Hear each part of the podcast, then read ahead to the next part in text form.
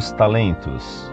Carta enviada em janeiro de 2007 por um consulente de Barão de Antonina, São Paulo. Religião católica, escolaridade superior em andamento, profissão estudante. Caro professor Orlando Fedeli, gostaria primeiro de pedir desculpas pelo tom de minha carta anterior. Eu havia acabado de assistir um documentário sobre a pobreza no Brasil e acabei lendo algumas cartas no site Monfort contra o socialismo e a igualdade social e acabei alterando meu estado de espírito. Sinceramente, peço desculpas. Sempre gostei do trabalho da Monfort e parabenizo especialmente a matéria sobre Maria, o Santo Sudário e as respostas sobre o protestantismo e a RCC. Que o Senhor conceda a graça ao site Monfort de sempre poder defender a fé católica. Pois bem, vamos ao assunto. Primeiramente, vou dizer que não me considero socialista, tampouco comunista. Ambos os sistemas, como formas de governo,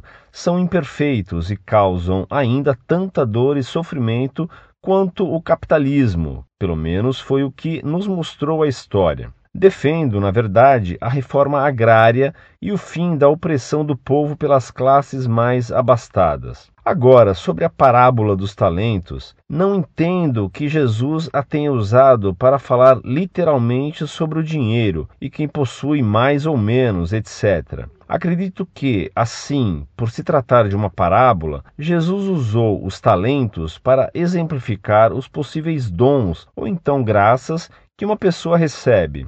O senhor que dobrou seus talentos é o homem que sabe usar a vida a favor do serviço do Senhor e do próximo, enquanto aquele que enterrou seu único talento é o homem egoísta que vive para si próprio, acumula-se de riquezas materiais, esquecendo-se do irmão necessitado. A esse sobram apenas a morte e o fogo. Pois, se entendêssemos de outra maneira, estaríamos caindo no absurdo calvinista de acreditar que aquele que possui mais bens é mais agraciado por Deus do que aquele que não os possui. Estaríamos negando a própria palavra de Cristo, porque, ao contrário, qual seria o significado destas palavras? Disse-lhe o jovem: Tenho observado tudo isso desde a minha infância. Que me falta ainda? Respondeu Jesus: Se queres ser perfeito, vai, vende teus bens, dá-o aos pobres e terás um tesouro no céu. Depois vem e segue-me. Ouvindo essas palavras, o jovem foi embora muito triste, porque possuía muitos bens. Jesus disse então aos seus discípulos: Em verdade vos declaro, é difícil para um rico entrar no reino dos céus. Eu vos repito, é mais fácil um camelo passar pelo fundo de uma agulha do que um rico entrar no reino de Deus. Fecha aspas. Aliás, do contrário, também o pobre Lázaro não estaria no seio de Abraão, vendo o sofrimento do rico. E a Virgem Maria não haveria profetizado as palavras que postei na carta anterior. Devemos seguir o exemplo de Cristo, sendo pobres, proeza conseguida por São Francisco no auge da graça de Deus. Os primeiros cristãos viviam em total comunhão de bens. Que o Senhor nos conceda essa graça. Desculpas novamente. Até mais, professor. Que o Espírito Santo o ilumine a continuar dispersando as trevas da dúvida e trazendo a luz da verdade. Salve Maria, sempre Virgem. Viva o Papa! Muito prezado, salve Maria. Receba o atendimento de seu pedido de desculpas. É com prazer que lhe concedo. Nada mais nobre do que reconhecer um erro que se cometeu. Permita-me que lhe peça que leia meu trabalho sobre desigualdade e igualdades sociais, no qual dou as provas do bem da desigualdade conforme o ensinamento de Cristo, dos Papas e das Sumas de São Tomás de Aquino. Acredito bem que você não se considere socialista e nem comunista.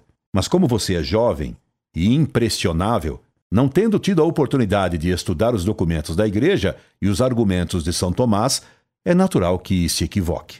Por exemplo, você me escreve: defendo na verdade a reforma agrária e o fim da opressão do povo pelas classes mais abastadas.